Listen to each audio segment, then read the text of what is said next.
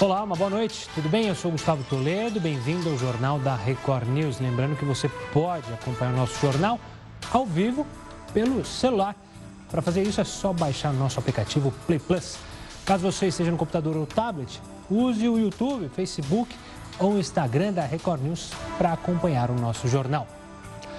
Hoje foi dia de conhecer os indicados para o Oscar 2020. Coringa, como você já bem sabe, lidera a lista de indicações. Tem brasileiro na disputa com o documentário Democracia em Vertigem, de Petra Costa. Mas o que interessa é que a marmota sempre tira da cabeça ideias mirabolantes. A nossa vice agora quer produzir um filme sobre a vida dela.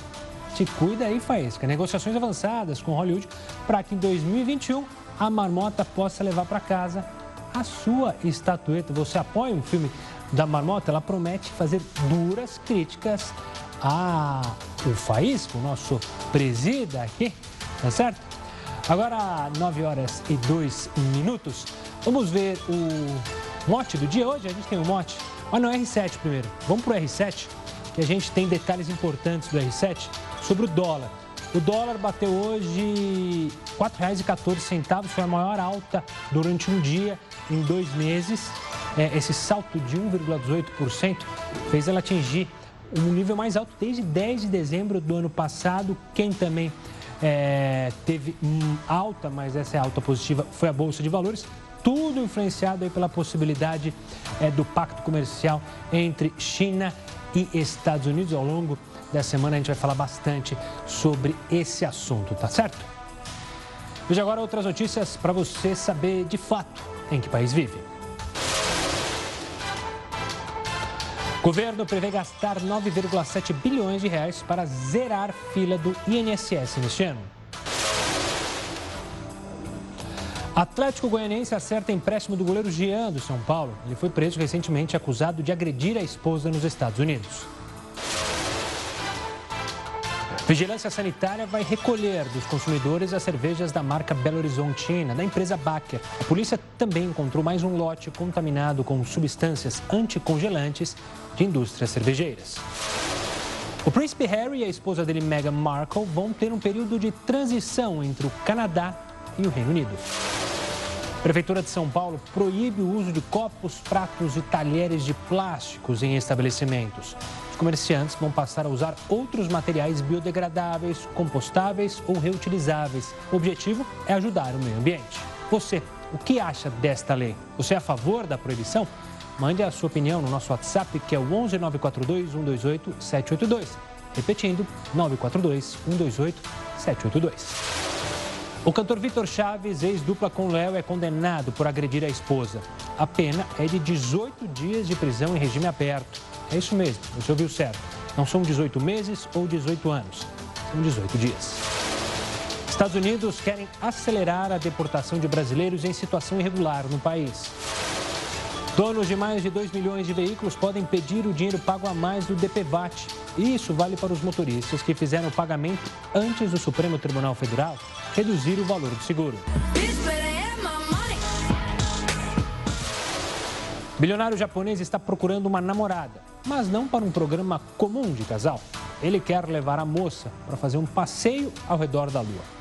No site de candidatas, o japonês afirmou que quer, junto com a parceira, gritar o amor e a paz mundial no espaço.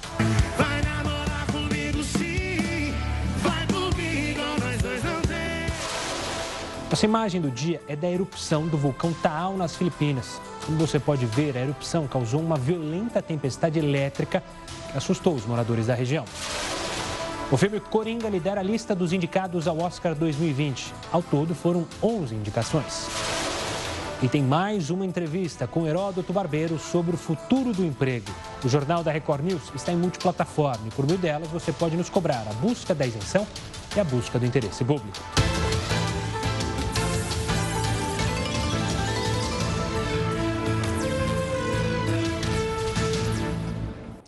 E você pode fazer os seus comentários sobre o nosso jornal usando a hashtag JRNews, principalmente lá no Twitter. Assim, nossa equipe consegue saber o que você está achando do jornal e também pode participar das nossas lives, que são durante os comerciais na tela da sua TV, tá certo?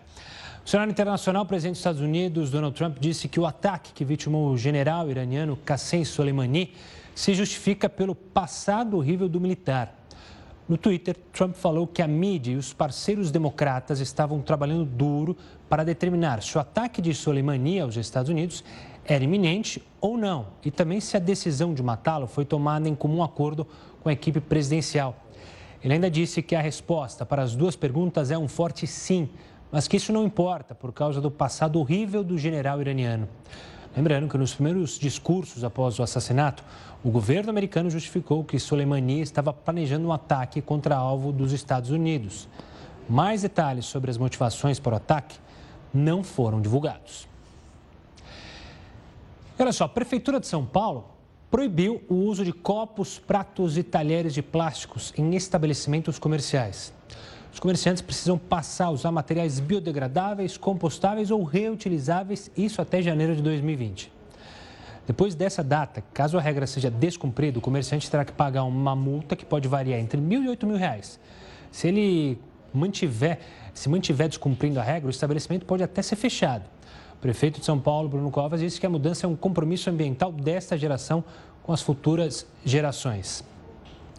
Mas e você? O que acha desta lei? Você é a favor da proibição?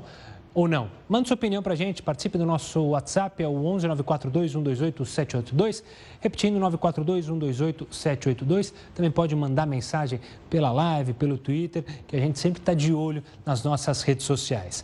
Agora a gente vai para uma rápida parada na tela da sua TV, mas segue para a live nas redes sociais da Record News. Eu espero por vocês.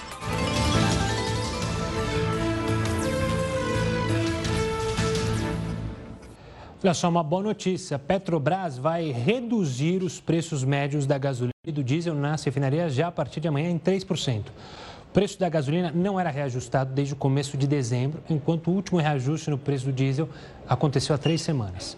A cotação do petróleo, que influencia diretamente o preço dos combustíveis, vem caindo nos mercados internacionais desde a última sexta-feira. Lembrando que o repasse desses novos valores dependem de vários fatores, incluindo impostos e margens de distribuição. Olha, o Brasil pagou uma dívida milionária que tinha com a ONU. Com isso, manteve o direito ao voto na Assembleia Geral. Você vai entender agora o que isso significa, por que isso aconteceu no texto da Camila Negrão.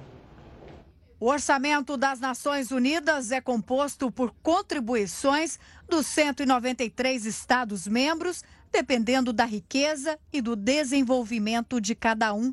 Ele é dividido em três pilares. As contribuições regulares, que se baseiam no princípio de que os países ricos pagam mais, enquanto os mais pobres desembolsam menos. Os Estados Unidos, por exemplo, contribuem com 22% de todo o orçamento da ONU, o que já foi motivo de reclamações de Donald Trump. Lembrando que o país concentra quase 24% da geração global de riqueza. Há ainda o apoio para as missões de paz, que também é pago pelos países membros. Neste caso, os membros permanentes do Conselho de Segurança arcam com a parcela das nações mais pobres. Por fim, existem as contribuições voluntárias que financiam os programas e fundos das Nações Unidas, como o Unicef, por exemplo. Trump está tão insatisfeito que pretende reduzir as contribuições dos Estados Unidos para as missões de paz. Para que isso aconteça, outros países deveriam aumentar o financiamento. Nos últimos anos, a crise financeira da organização se agravou.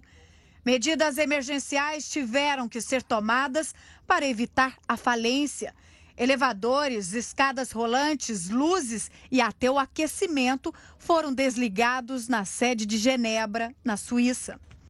Mas por que isso acontece? Segundo a ONU, as dívidas dos países são o principal motivo para a queda na arrecadação. Os Estados Unidos são os maiores devedores. Enquanto isso, os débitos do Brasil estão num ritmo crescente desde 2014. No ano passado, a situação se agravou ao ponto do país correr o risco de perder o direito ao voto na Assembleia Geral. O presidente Jair Bolsonaro chegou a dizer que não estava preocupado. Segundo ele, muitas decisões da ONU não interessam para o Brasil. Porém, nos últimos dias de 2019, após a autorização do Congresso e do próprio presidente, o Brasil pagou parte da dívida que tinha com a ONU. As regras da organização estabelecem que, se um país estiver devendo um valor igual ou maior às contribuições dos dois anos anteriores, pode perder o direito a votar nas assembleias a não ser que consiga comprovar que a incapacidade de pagamento está além do controle. Três países já poderiam perder esse direito: Comores, São Tomé e Príncipe e Somália. No entanto, as Nações Unidas permitiram que eles continuassem a votar. Juntos, esses países devem mais de 2 bilhões e meio de dólares, o equivalente a mais de 10 bilhões de reais. Em 2020, o Brasil vai ter que contribuir com, no mínimo, 90 milhões de dólares, cerca de 360 milhões de reais para o orçamento regular da ONU. O valor é maior, por exemplo, do que o orçamento do Ministério da Mulher, Família e Direitos Humanos e do Turismo. Olha só, o cantor sertanejo Vitor Chaves foi condenado por agressão contra sua ex-mulher. A pena estabelecida foi de 18 dias de prisão em regime semiaberto. Após a divulgação da sentença, claro, muitos questionamentos surgiram sobre a pena estabelecida. Então, para explicar essa situação e como funcionam as penas para casos do tipo, está aqui Patrícia Vanzolini, advogada e professora de Direito Penal do Damásio Educacional. Para você que acompanha a gente nas redes sociais, eu já peço também a sua participação nas redes, se você tiver alguma pergunta sobre o tema. Patrícia, antes de mais nada, obrigado pela participação aqui conosco. Todo mundo que acompanhou é, o caso se estranha. 18 dias. Como que alguém é penalizado, é, condenado a 18 dias? É esquisito, né, é. Gustavo? Um prazer estar aqui com vocês. É, é, o seguinte, ele foi condenado por uma contravenção penal. Né? No nosso sistema, nós temos duas espécies de delito, que são os crimes, que são mais graves, então o crime de homicídio, de lesão corporal, e as contravenções, que são coisas mais leves. Quando existe uma agressão e essa agressão causa um ferimento, um machucado, então, por exemplo, um hematoma, uma mancha roxa, um ralado, né, um corte. Quando essa agressão causa um ferimento, ela é considerada crime de lesão corporal. Esse crime de lesão corporal ele precisa ser comprovado por um exame pericial, que é o exame de corpo de delito, para ver justamente se tem um machucado. Esse crime de lesão corporal, se for uma lesão leve, ele vai ter uma pena de três meses a um ano. Também não é uma pena alta, mas é uma pena aí um pouquinho mais alta. Agora, se essa agressão, se por exemplo, eu empurro alguém, eu passo uma rasteira, ou eu mesmo dou uma bofetada na cara de alguém que não deixa um machucado, deixa aquela vermelhidão passageira, isso é catalogado como uma contravenção penal chamada vias de fato. E essas contravenções penais, elas têm penas bem baixinhas mesmo, né? A pena mínima dessa contravenção penal é de 15 dias. Então, ele teve uma pena até um pouquinho acima do mínimo. Mas, de toda sorte, era a pena cabível para esse tipo que ele praticou, né? Para essa figura que ele praticou. Então, não tinha como escapar disso, né? Se não tinha exame de corpo de delito apontando algum ferimento, cai nas vias de fato e aí a pena é baixa mesmo.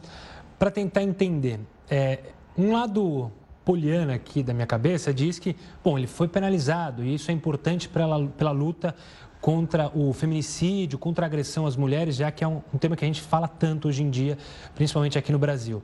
Mas, por outro lado, a gente bate na tecla. É uma pena quase nula, porque 18 dias você não vai, ele não vai passar 18 dias na cadeia, isso pode ser revertido em trabalhos comunitários. Então, eu fico tentando colocar na balança se é positivo ou se é ruim uma condenação como essa no momento que a gente fala tanto sobre agressão às mulheres? É, eu acho que a princípio é positivo, porque de fato a mensagem da impunidade é que não pode ser transmitida. Né? Pensemos que fossem duas crianças de seis anos, se um tivesse empurrado o outro amiguinho na sala, teria que ficar de castigo. Não é preciso que esse castigo fosse um castigo super severo, ficasse o dia inteiro ali sem comer, de cada não. Né? Podia ser um castigo ali de 10 minutos, mas é preciso de uma resposta.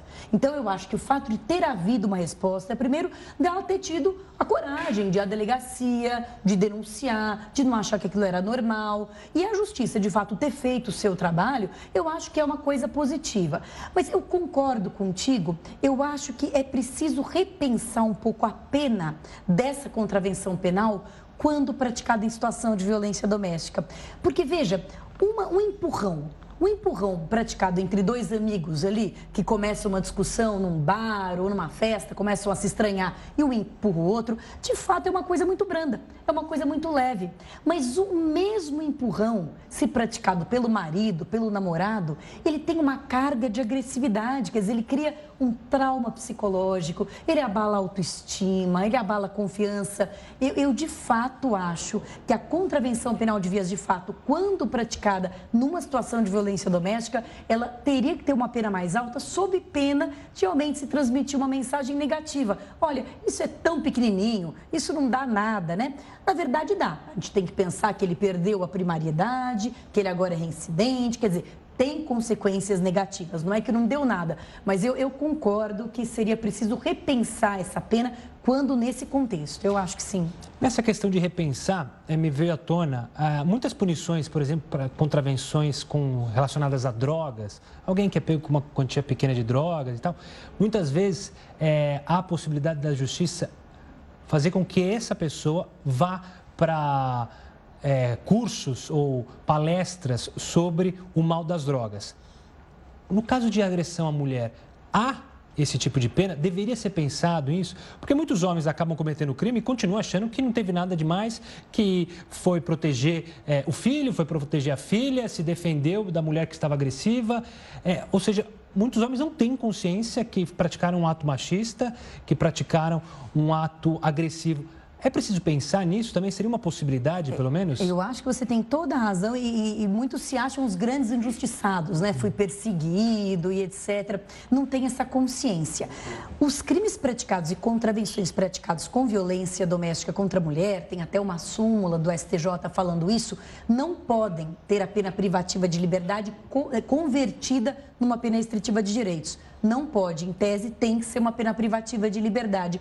Mas eu concordo inteiramente com o que você falou, porque uma pena privativa de liberdade de 18 dias cumprida em casa, em regime aberto, é uma coisa que é zero educativa seria muito mais produtivo que ela pudesse ser convertida mesmo nisso, num programa de reabilitação. Existem programas de reabilitação de agressores. Aqui em São Paulo há programas, imagino que em outros estados do Brasil também, mas não são programas impostos como pena. São, digamos assim, é, facultativos. Se o réu quiser, ele pode se integrar num desses. É como se fosse um Alcoólicos Anônimos, em que a conversa, há uma terapia coletiva, se conversa com outras pessoas que passaram por aqui aquilo? Né? Por que, que você fez aquilo? Será que você viu de repente seu pai fazendo aquilo? Será que você achou aquilo normal? Então existem esses programas, mas eles não são compulsórios, eles não são impostos a título de pena, eles são disponibilizados é, para quem quiser. E a minha experiência como advogado como advogada é justamente que poucos querem,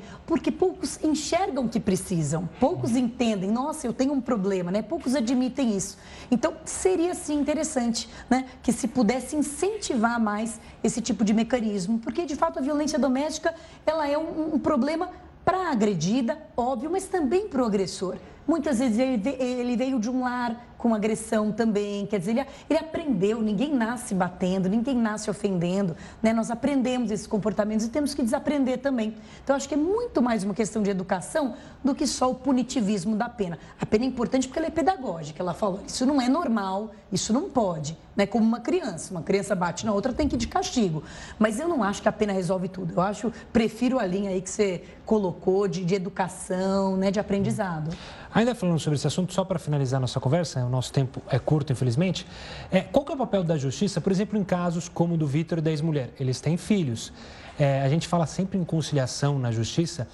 É preciso um papel da justiça para justamente conciliar esse casal, afinal, eles têm filhos, vão criar os filhos juntos. É, o Vitor e a, e a esposa têm a guarda compartilhada para tentar amenizar a tensão entre o próprio casal.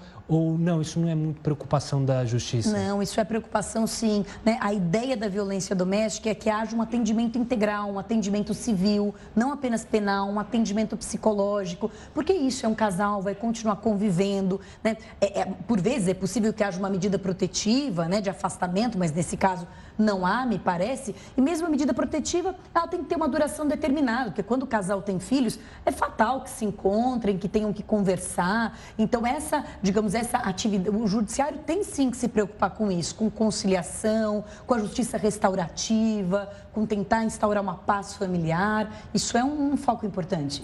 Patrícia, obrigado pela participação e pelas explicações sobre o tema e até uma próxima. Muito obrigada. Bom, a gente vai para mais uma live nas redes sociais. Você pode continuar comentando com a gente a nossa pergunta do dia e os outros temas que a gente aborda aqui no Jornal da Record News. Em mais alguns segundos eu apareço aí na live.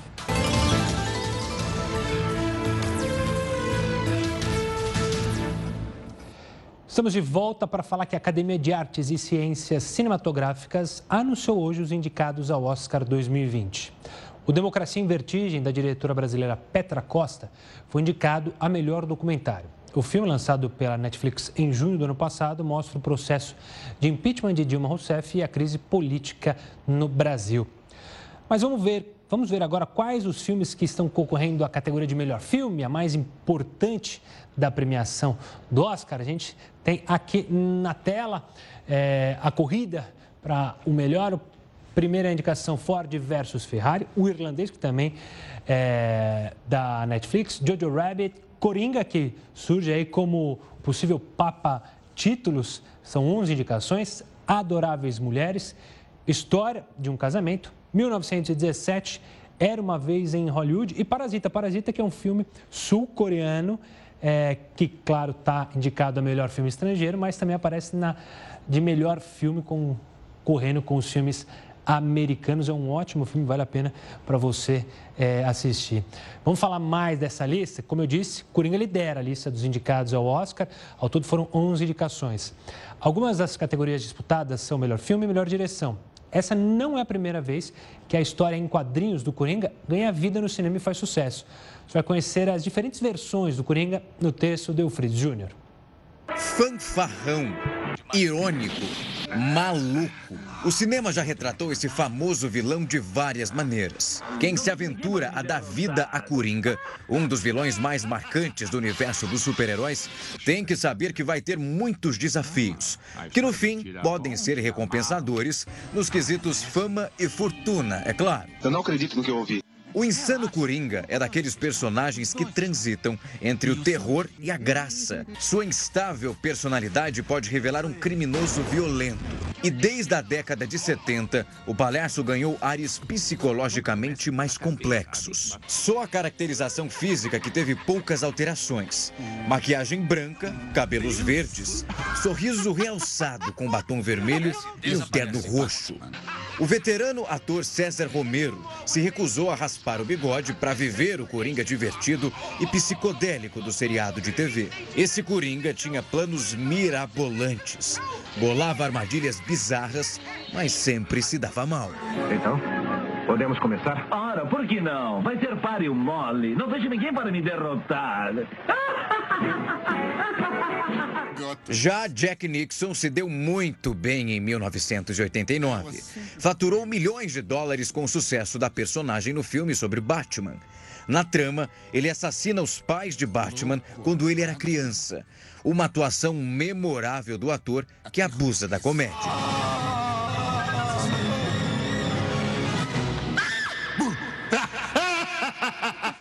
Assombrosa performance de Heath Ledger, que morreu em janeiro de 2008, rendeu um Oscar póstumo de melhor ator coadjuvante. Inclusive, esse Coringa teve uma boa recepção da crítica e também do público.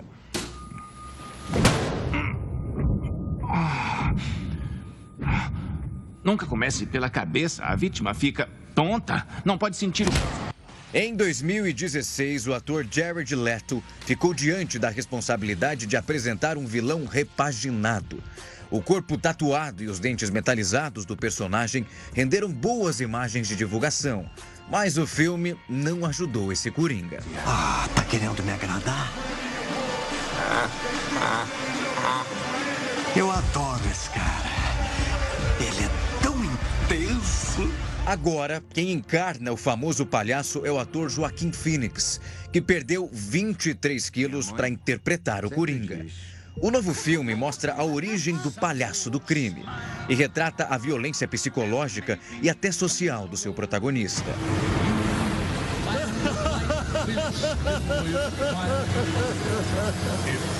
Qual é a graça? Esquisito! O longa-metragem é um profundo estudo de personalidade, que investiga os acontecimentos que transformam um sujeito menosprezado pela sociedade em um anarquista. A história conta a trajetória de Arthur Fleck, um palhaço de aluguel que sonha em ter uma carreira como comediante de stand-up. Mas ele sofre de uma rara condição que o faz rir em momentos, digamos, inapropriados. Agora entendi que é uma comédia. E aí, para quem vai sua torcida no Oscar? Mudando de assunto, você em casa está entre os milhões de brasileiros que estão no vermelho? Então preste atenção agora, porque eu vou conversar com o economista Alan Gani sobre como sair dessa situação em 2020. Alan Gani, é muito comum no começo do ano todo mundo falar, ah, é, vamos preparar para não ficar no vermelho. Uhum. Mas a grande questão é, quem já está no vermelho? A situação é mais complicada. Para começar a nossa conversa, quais são os erros mais comuns de quem está no vermelho e está tentando sair do vermelho? Então, um erro muito comum, quando você entra no vermelho, o que, que acontece? Você começa a pagar juros, né? E você vai pagando juros, juros em cima de juros e você não consegue abater a sua dívida. Para o credor, é a melhor situação, porque aquilo, né, fica ali um, um aluguel perpétuo para ele. Então, o, o, que é primordial é você estabelecer algumas prioridades.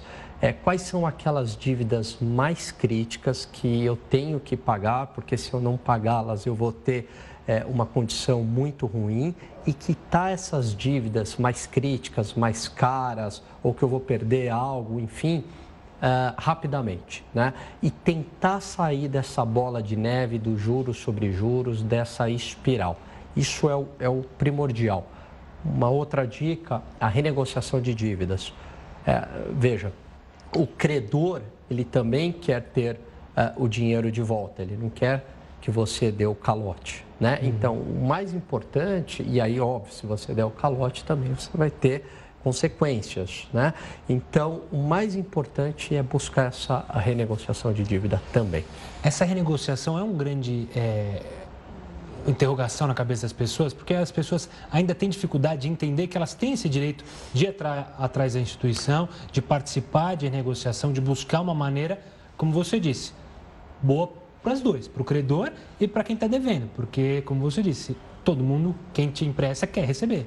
Exatamente. É, veja, de um tempo para cá, o Banco Central vem fazendo um, um trabalho muito bom, um trabalho primoroso de educação financeira e também numa parte institucional de tentar reduzir essas taxas de juros, muitas vezes abusivas, de cheque especial, de cartão de crédito e buscando, eh, incentivando uma renegociação de dívida. Então, existe um, um, todo um amparo legal para essa situação uh, e muitas vezes o credor ele quer essa situação. É melhor você receber alguma coisa do que uh, você não receber nada. Veja que se você vai para um calote, ambos estão numa pior situação. Eu não vou receber e o outro vai ter o um nome sujo, vai ter dificuldade para pegar uma outra dívida no futuro. Então, a, a renegociação é fundamental.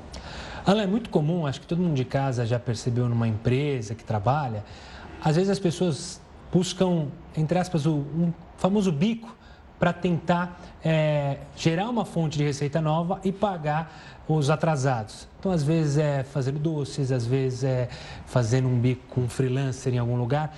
É, é preciso tomar cuidado com isso, porque às vezes você gasta uma energia talvez que fosse desnecessária ou acaba se complicando mais, fazendo compras, não tem preparo. Como é que é isso? Olha, eu acho assim, se você buscou uma fonte de renda que não vai te trazer ônus, eu não vejo problema nisso, tá? Para bater a sua dívida. Qual que é o problema que muitas vezes o pessoal faz? Está desesperado para quitar uma dívida, aí recorre a dívidas mais caras ainda para quitar aquela dívida, ou muitas vezes vai até para agiotas, que é crime. Né? Então, no desespero para sair de uma dívida, acaba criando uma outra dívida. Nesse caso, se você for buscar uma fonte alternativa de trabalho, é, o que é importante é você não se endividar. Para essa fonte hum. alternativa de trabalho, dado que você já está endividado. Então, algum trabalho que exija pouco capital, um bico, né, né, como você mesmo falou, enfim, nada que você vai ter que colocar dinheiro ali. Você tocou num ponto que muita gente faz, né? Que é pegar empréstimos. É... Aí sempre a, a questão do empréstimo consignado para tentar pagar o cheque especial ou para sair do cartão de crédito. Ainda é uma boa? É, o consignado é uma opção válida? Existem outros tipos de opção para fugir daquele juro alto do cheque especial e do cartão de crédito, por exemplo? Perfeito. É, nesse caso, sim. Por quê? Porque o, o, como o empréstimo consignado você tem a garantia em folha, a, a taxa de juros ela vai ser muito menor. Então, o que, que você está fazendo na prática? Eu estou trocando uma dívida uh, mais cara por uma dívida mais barata. Aí é legal, porque eu estou usando esse dinheiro, eu pago essa dívida aqui e eu vou ter que agora pagar minha dívida do, do empréstimo consignado, mas a uma taxa de juros menor. Então, sempre quando eu tiver essa situação onde eu consigo pegar uma dívida uh, mais barata, aí é legal, porque eu consigo, pego essa dívida mais barata, quito a minha dívida mais cara e agora estou pagando menos juros. E aí, à medida do possível, conseguir uma hora quitar também essa dívida mais barata. Outra questão que muita gente no começo de ano cria, é pensa ali na hora de fazer suas contas, é tentar cortar. Ainda a gente tem muita dificuldade em cortar coisas que a gente julga importantes, mas se você for ver, não são tão importantes. E maneiras também de economizar. Quem tem filho na escola, às vezes buscar livro no sebo ao invés de comprar livros novos. Quais são as dicas para isso? Isso é fundamental, porque é isso que te levou muitas vezes para o endividamento. Então, a primeira dica que eu dou aqui é fundamental, é assim, você recebeu o seu salário, você já separa uma parte para guardar. Se você deixar para guardar no final do mês, o que, que vai acontecer? Você vai gastar tudo, né? porque consumir é muito legal. Uma outra dica que eu dou é a gente organizar aquilo que é supérfluo daquilo que não é supérfluo. Tem gasto que não dá para eu cortar, aluguel não dá para eu cortar, energia elétrica não dá para eu cortar. Agora, talvez a cervejinha do final de semana, é, ou sexta, sábado, domingo, você sai para né, numa lanchonete, num bar, não, uma vez por semana, né? É, ou itens de supermercado, uma marca mais barata, mais eh, de igual qualidade, muitas vezes isso acontece. Né? Então, esses supérfluos, no que der para cortar, tem que cortar. Não tem fórmula mágica, né? Quer dizer, é, algum, algum sacrifício eu vou ter que fazer. Mas o que é importante é eu ter essa clareza que eu estou fazendo um sacrifício para algo para melhorar a minha vida, né? para reduzir uma dívida e que futuramente eu vou poder voltar a, a, a, consumir aquilo que eu consumia antes. Mas é preciso também tomar cuidado. Tem muito brasileiro que sai do vermelho e está no azul e aí volta para o vermelho. Tem muita reincidência? Muito. Pelo seguinte, Gustavo, o que, que acontece? É um hábito. Né? Então, assim, você ter controle sobre os seus próprios gastos e não agir por impulso, que é um outro ponto também, né? Tomar cuidado com as compras por impulso. Hoje, as campanhas de marketing, elas te bombardeiam. Você precisa você, disso. Você precisa, é. e né, quando você vê, você já comprou e nem sabe por quê, depois você se arrepende, enfim. Então, a, a gente tem que tomar muito esse cuidado, porque é igual assim, parar de beber, emagrecer, parar de fumar. É uma questão muito mais comportamental do que técnica. Né? É, é, a gente tem quase que fazer ali uma, uma psicanálise financeira né, da, hum. das nossas contas. Alain, obrigado pelas Imagina. dicas para o pessoal de casa.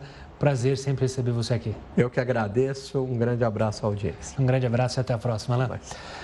Olha, o Heródoto, obviamente, como você está percebendo, está de férias. Continua aproveitando a viagem e mandou um vídeo com mais uma curiosidade diretamente da Índia. Vamos ver? Olha, eu estou aqui num aeroporto no interior da Índia chamado Indore.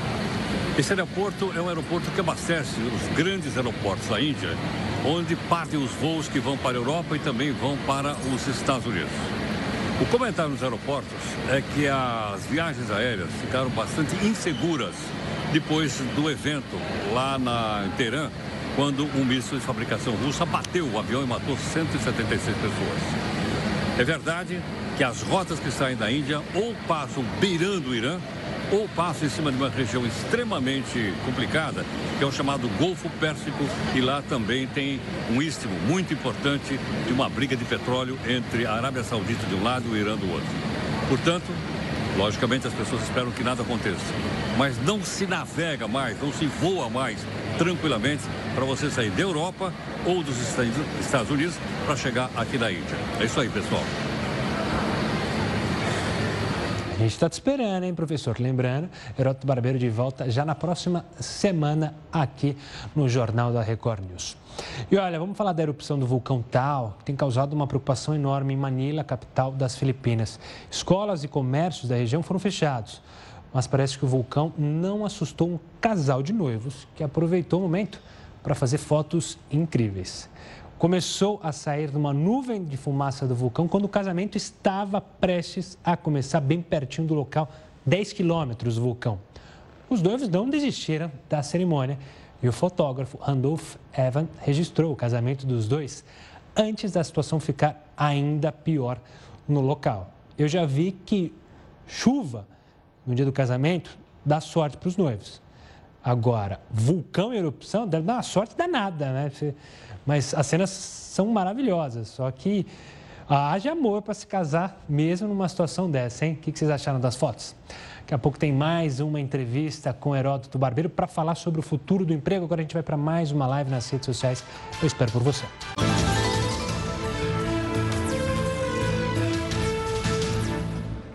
Estamos de volta para atualizar a situação sobre as cervejas lá em Minas. O Ministério da Agricultura ordenou que todas, todas as cervejas e os chopes da cervejaria Baker produzidos entre outubro de 2019 e esta segunda-feira sejam recolhidos.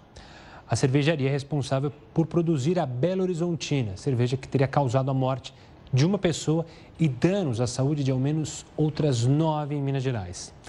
Além disso, a venda dos rótulos produzidos pela Baker está suspensa até que seja descartada a possibilidade de contaminação dos produtos. A gente segue acompanhando qualquer novidade sobre esse caso, você vai acompanhar aqui na nossa programação. Olha, o INSS pago por quem contrata empregados domésticos não poderá mais ser abatido do imposto de renda. A lei que garantiu o benefício para empregadores tinha validade até 2019, então ela caducou.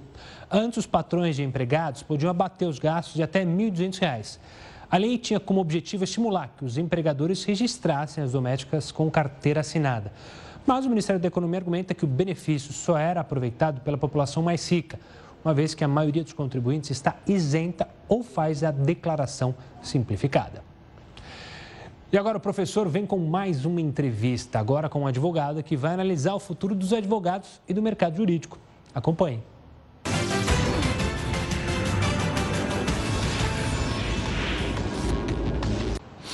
Olha, nessa série de perspectiva para 2020, nós então optamos por olhar o futuro, olhar o que vai acontecer com o mercado de trabalho e vários tipos de atividade social. Hoje a gente vai falar um pouco a respeito do direito.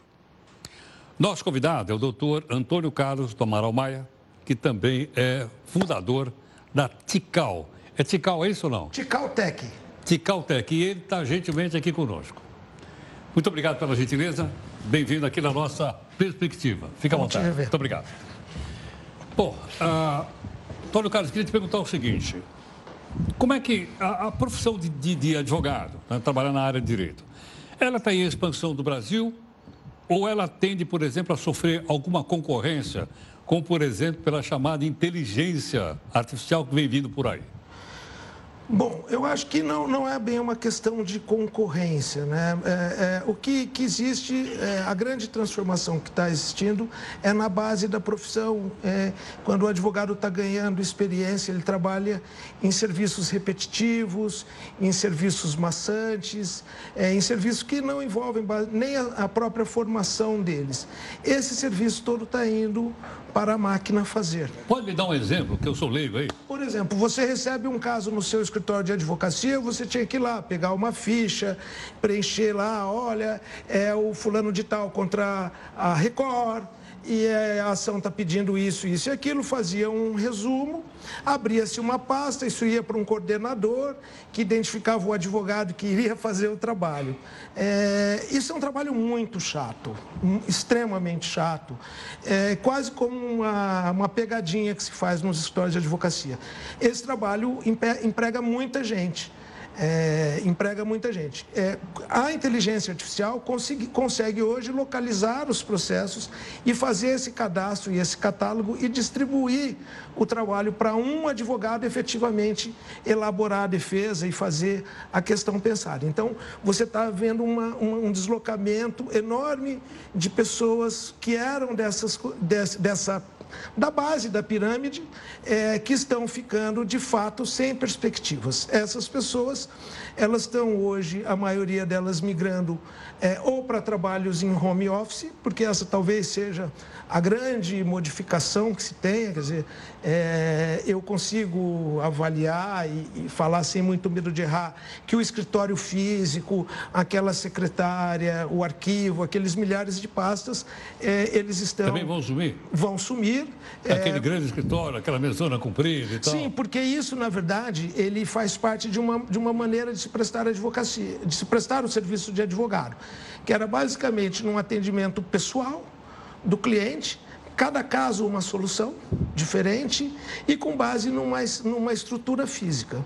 Né? Então, só para eu entender, eu posso, por exemplo, consultar um advogado por Skype? Pode, isso e não é necessariamente comum. ir lá no, no, escritório dele? É muito comum isso. Hoje em dia é já, é, inclusive, existem já audiências em que o próprio juiz faz por teleconferência. Ainda é um pouco precário, porque o réu tem que se, des... É, tem que se deslocar até uma unidade judiciária, ele não mais precisa viajar. Mas, por exemplo, eu sou de São José do Rio Preto. Então, se alguém está sofrendo um processo criminal federal em Ribeirão Preto e mora em São José do Rio Preto, ele pode ir à Justiça Federal de Rio Preto e fazer uma teleconferência com uma audiência do juiz. Isso é possível, os advogados estão é, cada vez mais optando, porque é, tem se mapeado muitas barreiras de acesso aos serviços jurídicos. Então, o deslocamento é um, porque as cidades são grandes, muitas vezes as pessoas são idosas, não têm condições de se locomover. Então, isso está migrando é, muito também para este mundo digital. Então, não faz sentido que todos os serviços praticamente estejam online e você tenha que ir num advogado. Né? As pessoas... Pode ser por Skype. Pode ser por Só Skype. Só quero te contar uma história. Na época que eu estudei Direito, aí eu ia lá falar, ia lá na vara, ia no cartório. Aí falava, me dá o processo do seu fulano e tal. O cara me dava um processo desse tamanho, eu botava aquele processo embaixo do braço e levava para estudar. Certo. Lá. Exatamente. Hoje eu não preciso mais fazer isso, precisa? Não, não precisa. Hoje os processos, a grande maioria, eles estão é, online. O Brasil é um país que é, cujos sistemas estão razoavelmente para bem desenvolvidos. Nós temos um, um contingente de processos que não existe em nenhum lugar do mundo, nem na China, nem na Índia, que são países muito mais populosos do que o nosso, né? É, mas você já tem hoje todo um processamento eletrônico.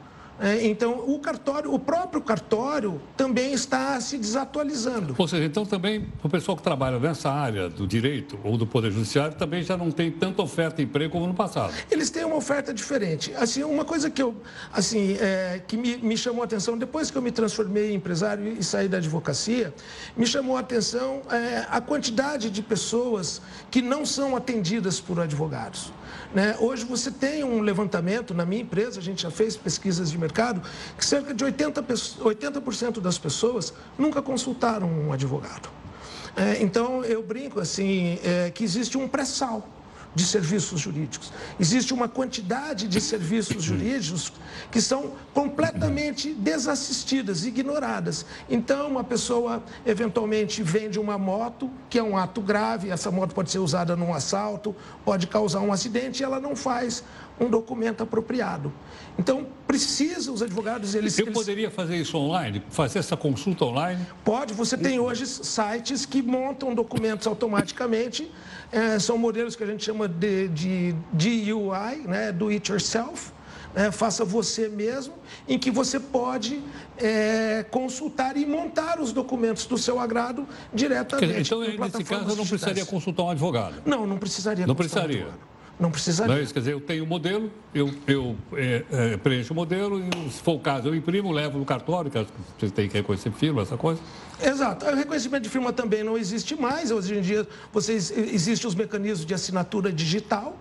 Então você não precisa nem imprimir, né? A minha empresa faz, sei lá, 80, 100 contratos dia e nós não assinamos é, é manualmente. Nós assinamos todinho por, por mecanismos digitais. Eu gosto de perguntar o seguinte, pensando mais na moçada, estou em dúvida se eu vou fazer faculdade de, de direito ou não. As faculdades, será que estão ensinando isso para os alunos? Não, eu acho que as faculdades ainda... Mas tem que ensinar ou não? Concordo? Tem que ensinar. É, quando eu fiz a faculdade aí nos anos 80, é, não se preocupava se querem dizer para você que você ia ser um, aspas, um empresário, em que você ia ter que empregar alguém, que você ia ter que montar um plano de negócios ou um orçamento. Né? Então, eu então, acho que... Então, essa, a faculdade, no caso, tem que mostrar esse mundo digital que vem vindo aí, para as pessoas que vão se formar em direito. Exato. Porque e... a hora que ela chegar e ela tiver o, o OAB, ela vai estar ainda mais mudado. Com certeza. E, e, hoje acho que a grande, a grande se, se tiver um conselho é o seguinte: seja plástico né?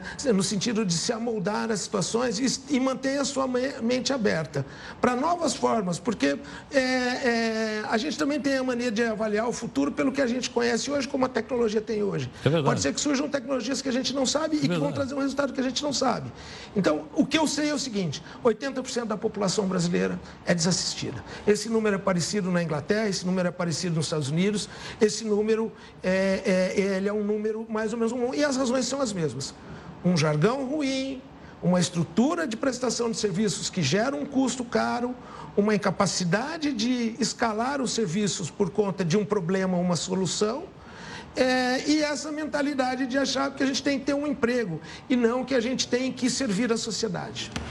Antônio Carlos, muito obrigado pela gente. Eu que agradeço. Prazer em conhecê-lo. Muito obrigado.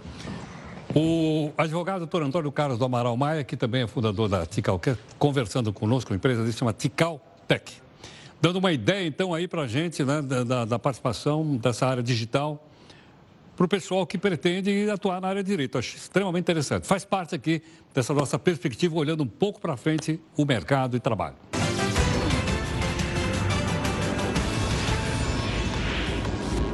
Amanhã tem mais uma entrevista do Heroto, professor que está de férias, mas segue aqui com participação exemplar no jornal da Record News, tanto mandando os vídeos lá da viagem dele na Índia, quanto na série Perspectivas para o Futuro, o futuro do emprego.